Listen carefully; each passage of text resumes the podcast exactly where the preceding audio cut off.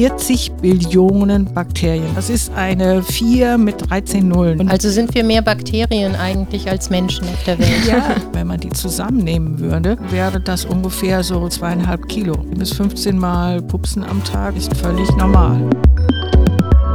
So was Süßes. Der Expertenpodcast rund um das Thema süße Ernährung. Hallo und herzlich willkommen zu einer neuen Folge So was Süßes, dem Podcast rund um das Thema süße Ernährung. Mein Name ist Sophie Samrock. Mit mir im Studio ist heute wieder unsere Ernährungs- und Süßstoffexpertin Anja Roth. Hi Anja. Hallo Sophie. Außerdem haben wir heute wieder einen spannenden Gast bei uns vor Ort. Herzlich willkommen, Dr. Maike Grönefeld. Ja, hallo Sophie, hallo Anja. Wir freuen uns sehr, dass Sie heute da sind.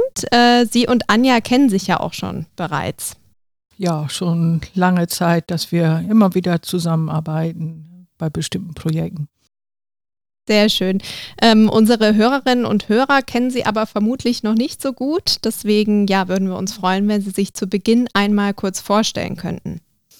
Ja, mein Name ist Maike Grönefeld und ich bin Ernährungswissenschaftlerin und ich habe schon in den 80er Jahren Ernährungswissenschaft studiert und mich hat das einfach total interessiert, ähm, wie unser Körper das macht, ähm, wie er verschiedene Lebensmittel verarbeitet und dann letztendlich daraus unsere Körpersubstanz schafft. Also das finde ich nach wie vor ein faszinierendes Thema und ähm, ich beschäftige mich mit der Darmgesundheit seit über 20 Jahren und da, so bin ich auch an das Thema Mikrobiota äh, gekommen, wo es ja, worum es ja heute gehen soll. Und mhm. ich bin selbstständig tätig und habe eine Praxis für Ernährungsberatung in Bonn, wo Patienten zu mir kommen, die irgendwie Fragen zum Thema Ernährung haben oder Verdauungsbeschwerden haben oder so. Okay, dann äh, ja, vielen Dank für die Vorstellung und genau, Sie haben es gerade auch schon angesprochen, das Thema der heutigen Folge. Es dreht sich um das Mikrobiom und das Thema Darmgesundheit, Darmflora. Ähm, genau, vielleicht ähm, können Sie zu Beginn einmal erklären, was das Mikrobiom überhaupt ist für unsere Hörerinnen und Hörer. Ja, das ist ja so, wir haben ja Bakterien im Darm. Und wenn man diese Bakterien alle zusammennimmt, dann bezeichnet man die als Mikrobiota oder auch als Mikrobiom. Äh, und früher wurde dafür die Bezeichnung Darmflora äh, verwendet. Mhm. Und wofür genau brauchen wir Bakterien? Weil es klingt immer so ein bisschen negativ. Man denkt auch schnell an bakterielle Infektionen oder sowas. Ja, tatsächlich. Also es lässt sich nicht vermeiden, dass wir Bakterien in unserem Darm haben, mhm. weil ähm, Bakterien sind ja überall in unserer Umwelt. Und ähm, wir nehmen Bakterien auf, zum Beispiel, wenn wir etwas essen. Unser Essen ist ja nicht steril. Und ein Teil dieser Bakterien wird im Magen abgetötet, aber es gibt auch immer einen Teil der Bakterien, die das schaffen, da durchzukommen. Und die siedeln sich dann in unteren Darmabschnitten an. Und da ist es wichtig, also es ist ganz richtig, so wie Sie gesagt haben, es gibt ja auch krankmachende Bakterien, ja. aber es gibt auch viele Bakterien, die sind für uns vorteilhaft. Mhm. Und da ist es wichtig, dass äh, diese vorteilhaften Bakterien, ähm, die ähm, im Übermaß vorkommen, also dass die sozusagen die Übermacht haben, auch über die krankmachenden Bakterien. Okay, und woraus genau besteht jetzt das Mikrobiom? Also ähm, das sind, wenn wir uns das so ähm, vorstellen, das sind, ist eine unvorstellbar große Zahl. Wir mhm. sprechen da von 40 Billionen Bakterienarten. Wow. Ja. Wahnsinn. Ja, genau. Das ist eine 4 mit 13 Nullen dahinter. Mhm. Und wenn wir uns diese Zahl so ein bisschen anschaulich machen wollen, ähm, wir haben auf der Erde haben wir ungefähr 8 Milliarden Menschen. Mhm. Und das ist eine 8 mit 9 Nullen dahinter. Und jeder von uns hat eine 4 mit 13 Nullen dahinter an Bakterien in seinem Verdauungstrakt. Also mhm. die Zahl ist schon unvorstellbar hoch. Und also sind wir mehr Bakterien eigentlich als Menschen auf der Welt? Ja, ja genau, ja. auf jeden Fall. Also mhm. äh, jeder Mensch hat ähm, 10.000 Mal mehr Bakterien in seinem Bauch, als ähm, es Menschen auf der Erde gibt. Und es ist auch so, dass die Anzahl der Bakterienzellen in unserem Verdauungssystem ähm, größer ist als die Anzahl der körpereigenen Zellen. Also, oder so ungefähr hält sich das äh, die Waage. Also, wenn, wenn es zu einer Abstimmung kommen würde in unserem Körper, dann hätten die Bakterien wahrscheinlich die äh, Macht, die Überzahl. Okay. Ähm, Gibt es ein Gewicht? Also wenn das so viele sind, müssen ja auch was wiegen, oder? Ja. Was macht das gewichtstechnisch aus? Ja, also ich meine, Bakterien sind ja winzig klein und mhm. wir können die ja mit bloßem Auge auch gar nicht sehen und die wiegt ja so gut wie gar nichts. Aber trotzdem, wenn man die zusammennehmen würde, wäre, wäre das ungefähr so zwei, zweieinhalb Kilo. Oh, dann kann ja jeder, der ein bisschen zu viel auf der Waage hat, vielleicht sagen, das sind meine Bakterien. Genau, so zweieinhalb Kilo kann man dafür abziehen, das stimmt. Ja, sehr gut. Und äh, das Mikrobiom, ist das von Anfang an im Körper oder entwickelt sich das fort im Laufe der Jahre? Mhm. Ja, also ähm, vor der Geburt ähm, ist der Verdauungstrakt weitgehend bakterienfrei, aber mhm. während des Geburtsprozesses wird ähm, der Verdauungsprozess schon besiedelt und deswegen ist da auch die Art der Geburt spielte auch eine Rolle. Also Kinder, die über den ganz normalen Geburtsweg geboren werden, die haben eine andere Startflora oder ein Startmikrobiom als ähm, Kinder, die per Kaiserschnitt geboren werden. Mhm. Okay, und dann verändert sich es wahrscheinlich während des Stillens? Ja, genau. Mhm. Also ähm, das ist so in der ersten, man sagt so in den ersten tausend Lebenstagen, da verändert sich die Mikrobiota am meisten. Mhm. Das hat was damit zu tun, wie die Kinder dann versorgt werden, ob die gestillt werden oder mit Säuglingsnahrung. Äh, und dann natürlich auch die Beikosteinführung nach einem halben Jahr, je nachdem, was die dann mh, mm, zu essen bekommen bekommen, spielt das auch eine Rolle. Und nach ungefähr ähm, zwei bis drei Jahren, ähm, dann hat sich das auch ja eingespielt mit der Ernährung, dann ist das ja auch gleichförmiger und so. Mhm. Und dann wird auch die Darmflora oder die Mikrobiota wird dann auch ähm, konstanter. Und ein Erwachsener, der hat solange er unter konstanten Lebensbedingungen lebt, hat der auch eine ziemlich stabile Mikrobiota. Mhm. Nur wenn er dann irgendwie Antibiotika nehmen muss oder andere Medikamente ja. oder zum Beispiel irgendwie auf Reisen geht, in einer ganz anderen Umgebung ist, mhm. dann kann sich das verändern. Aber ansonsten ist das im Erwachsenenalter relativ stabil. Mhm. Okay. Wie man sein Mikrobiom oder seine Mikrobiota gesund halten kann, da kommen wir gleich noch zu. Ähm, Anja, an dich erstmal noch die Frage. Wir ähm, ja, unterhalten uns ja hier viel auch äh, über Süßstoffe und es gibt diesen Mythos, Süßstoffe könnten die Darmflora verändern. Was ist denn da dran an dem Mythos oder woher kommt der überhaupt? Ja, also dieser Mythos, ähm, ich glaube, der ist so richtig erst im Jahr 2014 rausgekommen, als es eine Studie gab ähm, von israelischen Wissenschaftlern, die damals sagten, dass sie halt bei Versuchen mit Süßstoffen äh, festgestellt haben wollten, dass sich die Darmflora halt verändert hat. Ähm, wobei das war eigentlich schon diese Überschrift, die dann übernommen wurde, schon nicht ganz richtig, weil eigentlich hatten die nur Saccharin ausprobiert, also einen einzigen Süßstoff, mhm. auch in extrem hohen Mengen und auch in erster Linie an Mäusen, denen man vorher mit Antibiotika den Darm gereinigt hatte. Also wir haben gerade schon Antibiotika gehört, ändert sowieso schon mal ganz vieles. Also ähm, die Studie wurde auch eigentlich in Wissenschaftlerkreisen relativ schnell als äh, nicht wirklich gut ähm, dargestellt, ähm, aber sie sitzt so in den Köpfen drin. Ähm, und dabei ist es eigentlich auch so, dass natürlich schon bei einer Zulassung vom Süßstoff auch geguckt wird, wie macht er den Weg durch den Körper, also und auch was passiert im Darm damit, ne? also mhm. sofern er überhaupt in den, in den Darm kommt, ähm, weil nicht jeder Süßstoff gelangt wirklich automatisch auch ähm, bis in den Darm rein.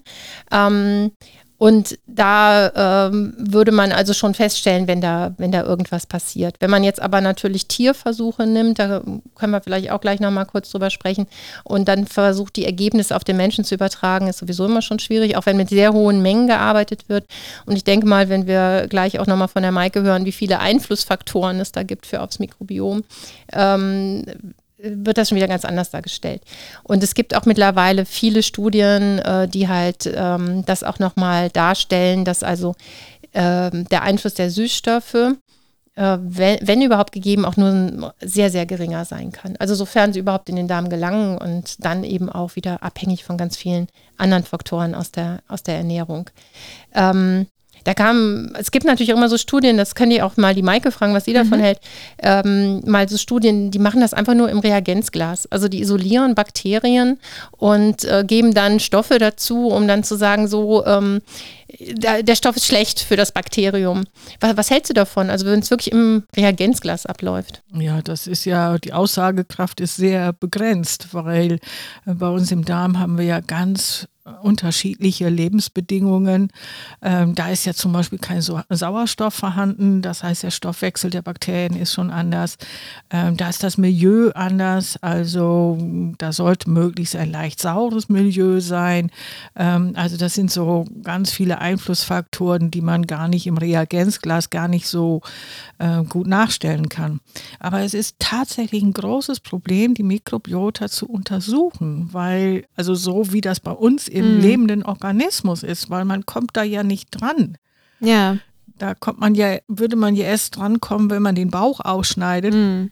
Aber ähm, man schneidet bei gesunden Menschen keinen Bauch auf. Mhm. Ähm, also ich meine, da werden schon auch Proben entnommen bei solchen Operationen, aber das sind ja dann Menschen, bei denen irgendwas nicht in Ordnung ist. Also von daher einen Einblick zu bekommen über die Mikrobiota, wie sie bei ge gesunden Menschen ist, das ist nicht so einfach. Was hältst du denn dann von diesen Stuhluntersuchungen? Also das ist ja auch ziemlich äh, hip, äh, seinen Stuhl auf die Mikrobiota untersuchen zu lassen, um da, wie ist die Aussagekraft oder mhm. würdest, würdest du das machen? lassen, vielmehr. Nö, ich würde das nicht machen, weil letztendlich sagt mir das nichts. Ähm, Im Rahmen dieser Studien wird natürlich auch, wenn auch Stuhlproben ausgewertet. Also das, was wir alles wissen über die Mikrobiota und auch über die Zusammenhänge zwischen Ernährung und Mikrobiota, diese ganzen Ergebnisse beruhen tatsächlich auf Untersuchungen des Stuhls. Ähm, allerdings, dafür ist es ja wichtig in diesen Studien, das wird alles unter total standardisierten Bedingungen gemacht. Also die Probanden haben genaue Anweisungen, wie sie den Stuhl entnommen, entnehmen sollen, wann und mhm. so. Und dann auch, ähm, wie dieser, diese Stuhlproben ins Labor gelangen. Dann werden die in einem ein, einheitlichen Labor nach einheitlichen Methoden untersucht und so. Und da können wir schon was ableiten. Aber das, was so allgemein gängig ist, dass man Stuhlanalysen machen lässt und ähm, ich entnehme das bei mir zu Hause, steck's dann in einen Briefumschlag und dann ist es unter Umständen tagelang bei 22 oder 25 Grad unterwegs. Ähm, das, das verändert, da verändert sich ja schon was. Also von diesen Stuhlanalysen, da kann man nichts ableiten. Du hast eben gesagt, zu dir kommen Menschen, die Probleme haben. Ähm, kann man denn über das Mikrobiom wirklich Krankheiten auch äh, heilen oder lindern oder beeinflussen überhaupt? Mm, also heilen nicht. Ähm, aber es ist schon so, dass das äh, Mikrobiom ähm, einen Einfluss hat auf bestimmte Krankheiten und auch auf Darmfunktionen. Also zum Beispiel, äh, ob jemand zu einer Verstopfung neigt. Das hat auch was mit dem Mikrobiom unter Umständen zu tun. Und ähm, solche Dinge kann man schon durch die Ernährung dann indirekt über die, ähm, also über die Ernährung und dann die Mikrobiote auch beeinflussen. Ähm, allerdings ähm, der, das, was da möglich ist, das ist relativ begrenzt. Also du hast mhm. jetzt von, von ähm, Verstopfung oder, oder auch, ich sag mal, so Verstopfung, Durchfall, so Sachen, das sind wahrscheinlich die, die erstmal ein als erstes mal an Darm denken lassen. Mhm. Aber es wird ja auch viel gesagt, dass man über das Mikrobiom zum Beispiel das Immunsystem stärken kann oder vielleicht auch schönere Haare bekommt oder längere Fingernägel. Also weißt du, so, so Dinge, die so weiter wegnehmen. Was würdest du da, oder auch hier die Psyche, die Psyche zu beeinflussen mhm. ist über das Mikrobiom. Mhm. Also es ist ja sehr breit gefächert, wo man ja. so sagt, da hat das mhm. Mikrobiom was mit, auch Übergewicht, ne? Auch. Mhm. Jetzt habe hab ich zu viele Fragen gestellt, ich merke es schon. Ich kann das ja mal sortieren. ja, bitte. Hm, also ähm, tatsächlich, wenn man so die ganze Literatur da liest, hat man schon das Gefühl, auch das ist auch so ein bisschen Hype im Moment. Also mhm. alles wird mit der mit dem Mikrobiom äh, in Verbindung gebracht. Ähm, aber tatsächlich denke ich schon, dass der Einfluss des Mikrobioms auf unsere Gesundheit ähm, nicht zu vernachlässigen ist ähm, weil diese Bakterien, die haben eine große Stoffwechselaktivität und ähm, da, wo die sich befinden, also in unserem Darm, das ist ja kein abgeschlossener Raum, sondern äh, dieser Raum ist ja vielfältig mit unserem Körper und auch mit unserem Stoffwechsel verknüpft. Und deswegen gibt es da schon große Einflüsse auf unsere Gesundheit, ob wir übergewichtig werden oder, was immer mehr auch diskutiert wird, auch auf psychische Erkrankungen. Wir sprechen da von der sogenannten Darm-Hirn-Achse. Es gibt mhm. äh, da eine Verbindung zwischen dem Darm und dem Gehirn. Also erstmal gibt es da Nervenverbindungen. Der Hauptnervenstrang, der da ähm, aktiv ist, das ist der sogenannte Vagusnerv. Und auf diesem Vagusnerv sind 80 Prozent der Signale, die da hm, transportiert werden, ähm, gehen vom Darm ins Gehirn und nicht umgekehrt. Und äh, da spielen auch bestimmte Botenstoffe von, Mikrobio von, von den Mikroorganismen auch eine Rolle. Und auch ähm, über die Blutbahn kommen auch Botenstoffe von den Mikroorganismen auch ins Gehirn. Also von daher, dass es da Einflüsse und Zusammenhänge gibt, das stellt man heutzutage gar nicht mehr so in Frage. Ja, total spannend. Ne? Also ich glaube, das ist auch echt noch ein Feld. Das ist ja noch relativ jung, ne? muss man mhm. ja sagen, so insgesamt. Also ist jetzt zwar schon ein paar Jährchen her, dass ich studiert habe, aber bei uns damals wurde das echt noch so ein bisschen, ja, die Darmflora ist halt da, aber ähm, macht eigentlich so keinen Sinn. Das habe ich echt noch so gelernt im Studium. Mhm. Ja, Und, ne? tatsächlich. Ne? Also äh, ich beschäftige mich seit über 25 Jahren mit diesem Thema. Jetzt weiß jeder, wie lange das her ist, dass ich studiert habe. das wie alt ich bin. Ist das schlimm?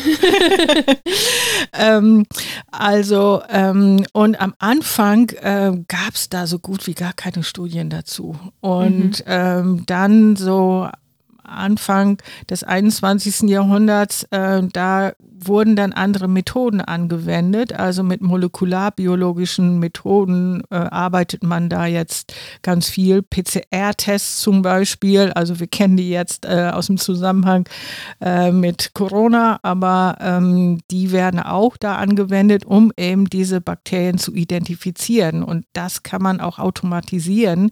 Also deswegen kann man da auch ziemlich große Datenmengen heutzutage verarbeiten. Und so ist es, dass seit ähm, 15 Jahren oder so gibt es ähm, sehr viele wissenschaftliche Untersuchungen dazu. Und ähm, die werden auch immer konkreter. Allerdings muss man trotzdem sagen, diese ganze Forschung in Bezug auf Mikrobiota steckt noch in den Kinderschuhen, weil das ist ein derart komplexes Feld. Ähm, da gibt es so viele auch Wechselwirkungen der Bakterien untereinander und es sind ja auch nicht nur Bakterien in unserem Darm, da gibt es auch noch Viren und so weiter und die spielen auch alle eine Rolle und die sind bei Weiben noch nicht erforscht. Hm. Ja, Wahnsinn.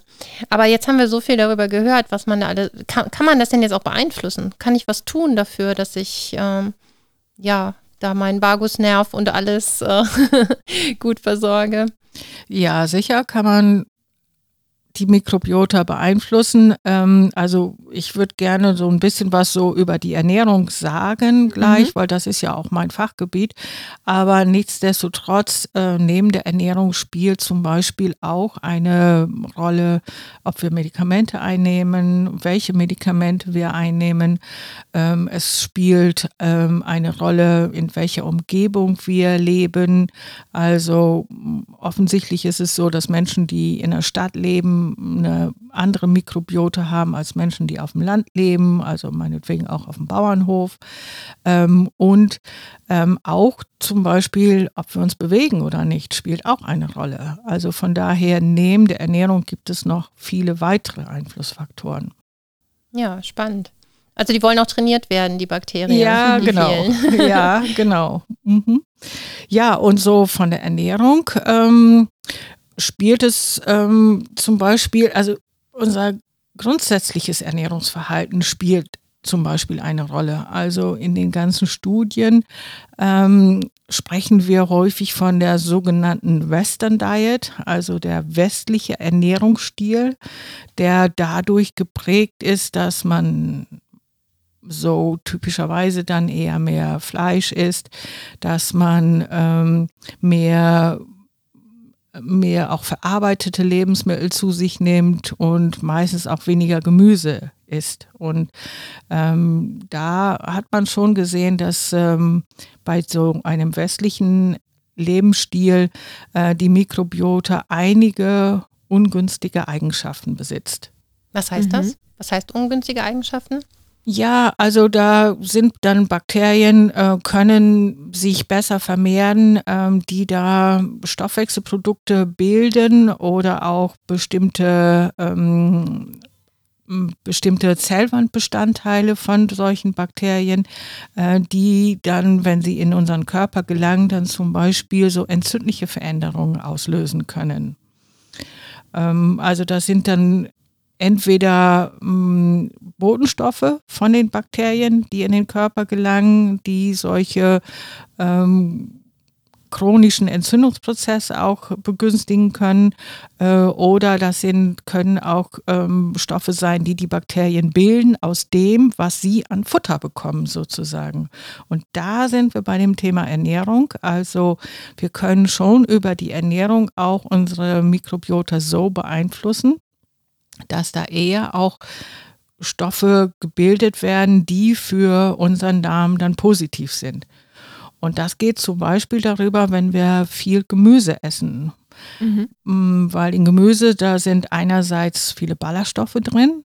Also das sind Stoffe, die von unserem Verdauungstrakt nicht ähm, aufgeschlossen werden können und die deswegen in die unteren Darmabschnitte gelangen, wo dann die Bakterien die verarbeiten können. Und wenn die Bakterien diese Ballaststoffe sozusagen für sich selber als Futter nutzen, ähm, dann bilden die daraus Stoffe, wir nennen die kurzkettige Fettsäuren und diese kurzkettigen Fettsäuren, äh, die können dann wieder von unseren Darmzellen aufgenommen werden und dann von diesen Darmzellen als Futter verwendet werden. Und das ähm, stärkt unsere Darmwand. Das ist ein positiver Einfluss, der durch die Ballaststoffe kommt, die, die in Gemüse vorkommen, die aber auch zum Beispiel in Vollkornprodukten vorkommen. Jetzt wird aber ja häufig gesagt, wenn ich so viel Gemüse und Ballaststoffe esse, dann macht das nicht nur vielleicht ähm, was Gutes für die Bakterien, sondern die bilden auch ganz gerne mal Gase daraus. Ne? Was, was sagst du da? Es sind ja viele, die dann sagen, das kann ich nicht, ne? Das ja. ähm, ja. vertrage ich nicht so gut mhm. oder so. Sicher. Ich habe auch Patienten, ähm, die mir darauf, äh, davon auch berichten, dass die eben vermehrt Blähungen haben und so. Und da gucken wir dann immer genau nach, was ist es denn letztendlich, was die Blähungen verursacht. Aber so ein bisschen was an Blähungen und ein bisschen was an Pupsen ist völlig normal. Mhm. Also, das will immer keiner hören. Ja, das, ist, das stimmt, mhm. aber ich meine, das ist so wie ein Bioreaktor, was wir da in unserem Darm beherbergen und da entsteht einfach, entstehen einfach auch Gase und 10 bis 15 Mal Pupsen am Tag ist völlig normal. Mhm. Und schmerzhaft wird es dann, wenn man das unterdrücken muss, aus welchen Gründen auch immer. Oder es kann natürlich auch sein, dass übermäßig viel ähm, gebildet wird und ähm, da gibt es so ein paar so klassische Lebensmittel, ähm, die sich immer wieder erweisen, dass die das verstärken können. Also so ein Klassiker ist zum Beispiel Zwiebeln. Wenn man größere Mengen an mhm. Zwiebeln mm. isst, das kennt ja wahrscheinlich jeder, dann. Ja, ja, oder Linsen. Ja, genau, wobei mm. das bei den Linsen auch so ein bisschen unterschiedlich ist. Also da gibt es welche, die sind besser verträglich. Also die mhm. roten und gelben zum Beispiel ist meine Erfahrung, dass die besser verträglich sind. Und wenn das so größere Linsen sind, dann dann ah, okay. kommt das schon auch häufiger mhm. vor mit, äh, mit den Blähungen. Mhm. War, das hat doch auch ein bisschen was damit zu tun, wie häufig die Menschen sowas konsumieren, oder? Ich sag mal, wenn, man, wenn ich nur einmal im Jahr dicke Bohnen esse, mhm. ähm, ich sage immer, wenn mein Darm das halt nicht kennt, äh, dann macht er da vielleicht auch erstmal Pupser draus, ne? Ja, das ist auf jeden Fall ähm, so, dass so ein bisschen Training, man kann den Darm auch trainieren, ja. Was, ja. Äh, was das angeht, aber auf der anderen Seite spielt auch die Zusammensetzung der Mikrobiota eine Rolle. Und ähm, was ich ähm, ganz spannend finde, und das ist noch ein anderer Einflussfaktor, ähm, das ist, wenn wir ähm, wir nennen das so fermentierte Lebensmittel oder auch zum Beispiel Sauermilchprodukte essen, also Joghurt zum Beispiel essen. Damit können wir unsere Mikrobiota auch positiv beeinflussen.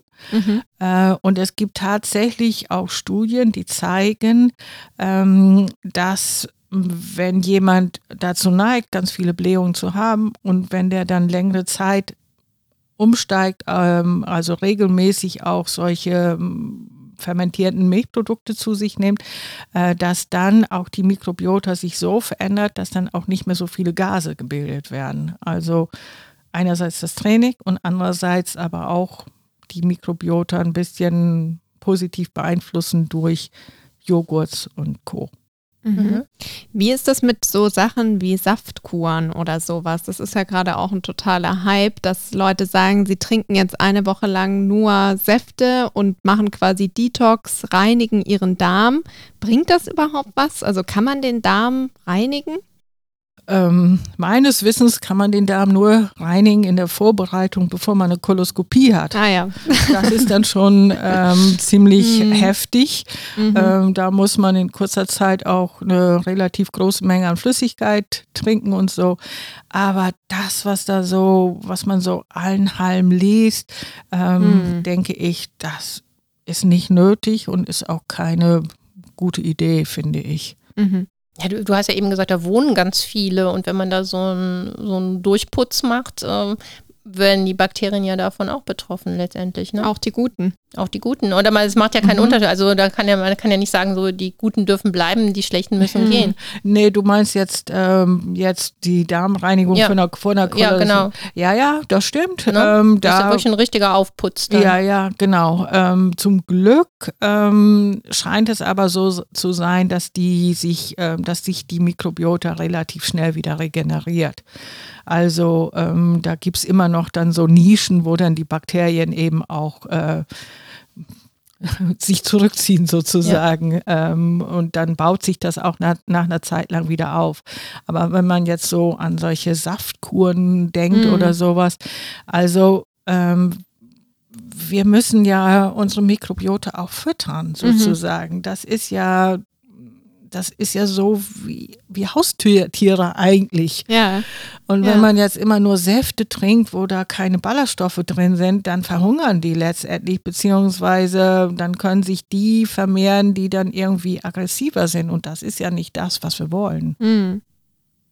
Ja, also klar, man denkt schon immer so, es ist vielleicht nur ein Hype oder Hokuspokus von der Industrie, aber ja, sie haben da natürlich nochmal den wissenschaftlichen Blick drauf. Genau. Gibt es denn ähm, aus deiner Sicht was, was man auf jeden Fall nicht tun sollte? Also so negative Einflüsse, die ganz offensichtlich sind für die Darmflora? Oder das Mikrobiom? Jetzt sage ich auch wieder diesen alten Begriff, die, das Mikrobiom. Ähm, also im Prinzip ist es so, ähm, dass unser Mikrobiom Biom schon relativ anpassungsfähig ist und auch wenn man mal in Anführungsstrichen Sünden begeht, äh, dass sich das normalerweise wieder regeneriert. Also wenn wir durch im Allgemeinen durch eine vernünftige Ernährung da ähm, gut aufgestellt sind in der Mikrobiota, ähm, dann kann man da eigentlich nicht so viel kaputt machen, also außer durch bestimmte ähm, Medikamente, an, Antibiotika. Ähm, das ist schon ziemlich äh, große, Ein also kann großer Einflussfaktor sein. Kommt darauf an, was für Antibiotika man da nimmt. Aber ansonsten. Ähm, Wie ist das zum Beispiel mit Alkohol?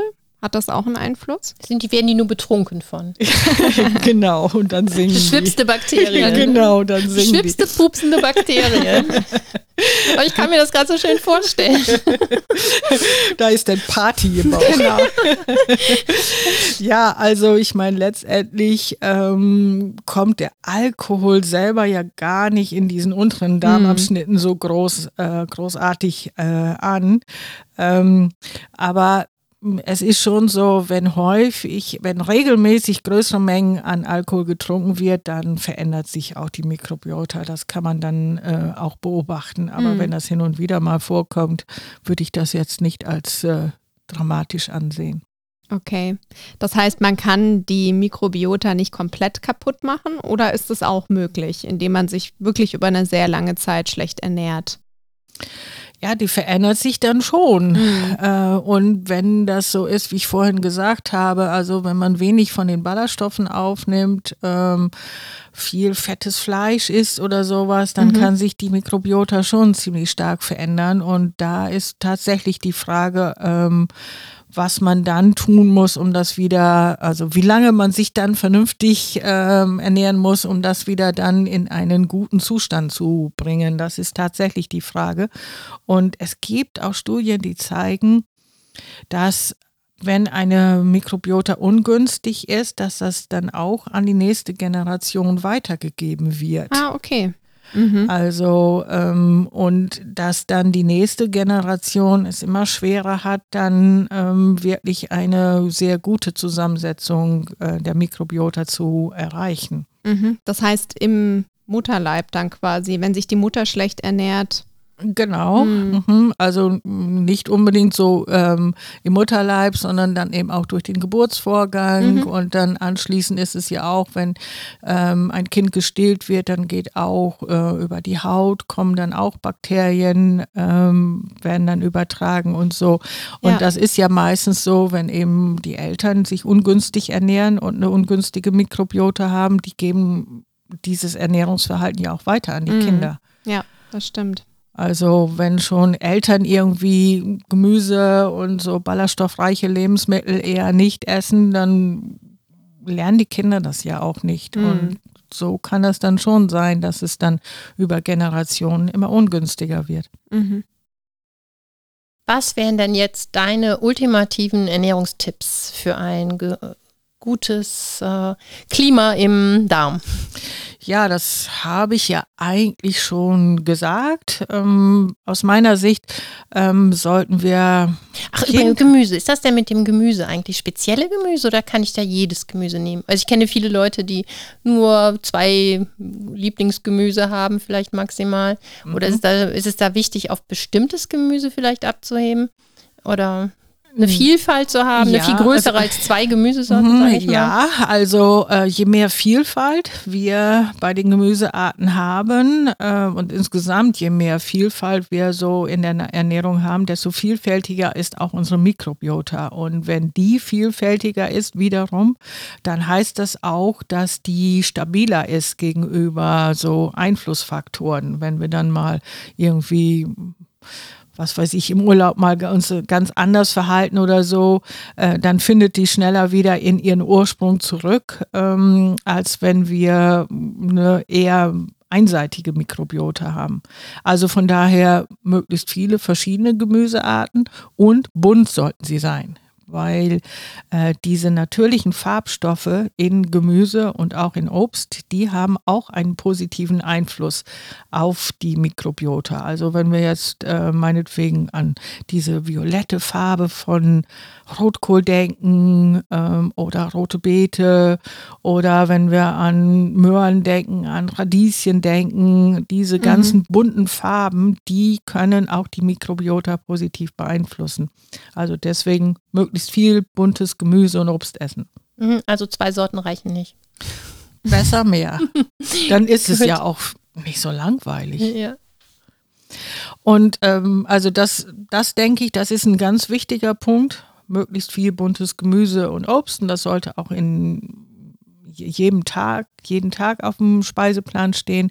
Und dann denke ich, ist es wichtig, jeden Tag eine Portion Joghurt zu essen. Das ist dann wie eine frische Kur für die Mikrobiota, weil da dann wieder frische neue äh, Milchsäurebakterien reinkommen.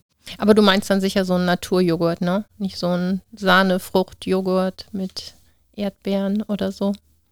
Ähm, ja, also es ist tatsächlich so, dass wir in so einem Naturjoghurt ähm, die höchste Bakteriendichte haben.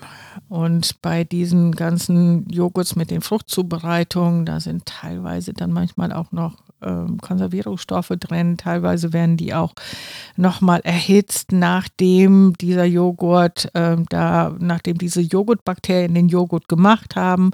Ähm, also von daher, ähm, wir haben mehr Gewissheit, dass da die richtigen Bakterien in einer möglichst großen Menge ankommen, wenn wir Naturjoghurt nehmen. Wir können aber ja trotzdem uns da frisches Obst reingeben oder mhm. wer jetzt gerade kein frisches Obst zur Verfügung hat, man kann dann notfalls auch ein bisschen Marmelade da reinrühren äh, oder irgendwie Nussmus oder sowas oder gehackte Nüsse dazugeben, dann hat man schon auch eine einen anderen Geschmack, mhm. wenn man diesen Geschmack, den puren Geschmack nicht so gerne haben möchte. Weil ja. das ja gerade auch so ein Trend ist, diese Milchersatzprodukte, da fehlt meinem Mikrobiom oder meinen Mikrobiotika dann was, ne? wenn ich gar keine Milch mehr zu mir nehme? Ähm, ja, also diese ganzen ähm, veganen oder die pflanzlichen mhm. Alternativen, mhm. ja, ähm, das ist tatsächlich richtig, aber es gibt ja auch zum Beispiel ähm, vegane Joghurts, wo dann mhm. eben auch diese Mikroorganismen drin sind.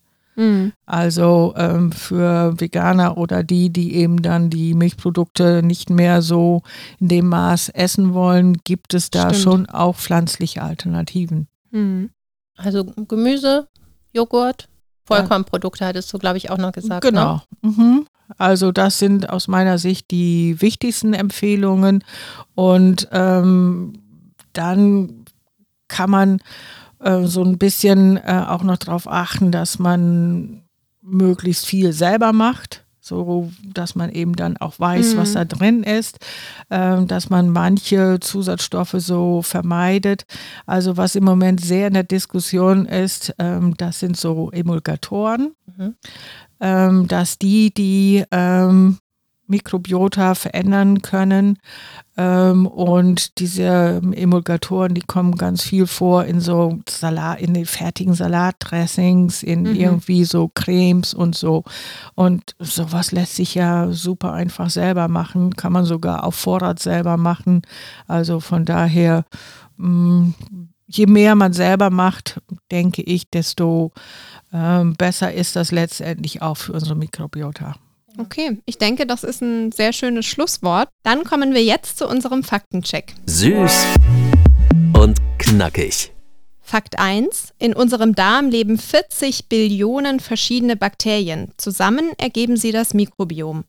Der Darm ist kein abgeschlossener Raum. Das heißt, es gibt Verbindungen zum gesamten Inneren des Körpers. Fakt 2. Süßstoffe haben nach aktueller Studienlage keinen Einfluss auf das Mikrobiom.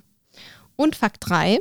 Buntes Gemüse und Obst, Ballaststoffe und täglich ein Joghurt wirken sich positiv auf das Mikrobiom aus. Ebenso wie regelmäßige Bewegung. Also esst bunt und pflegt euren Darm. Ja, äh, Frau Grönefeld, herzlichen Dank, dass Sie heute bei uns waren. Gerne, hat mir viel Spaß gemacht. Ja, vielen Dank, Maike. Genau, und dann freuen wir uns, wenn ihr euch, äh, wenn ihr auch beim nächsten Mal wieder einschaltet bei sowas Süßes. Und bis dahin, macht's gut. Tschüss. Tschüss. Tschüss. Das war So was Süßes, der Expertenpodcast rund um das Thema süße Ernährung. Die Links zu unseren So süß wie du Social Media Kanälen sowie zu unserer Website findest du in den Show Notes dieser Folge.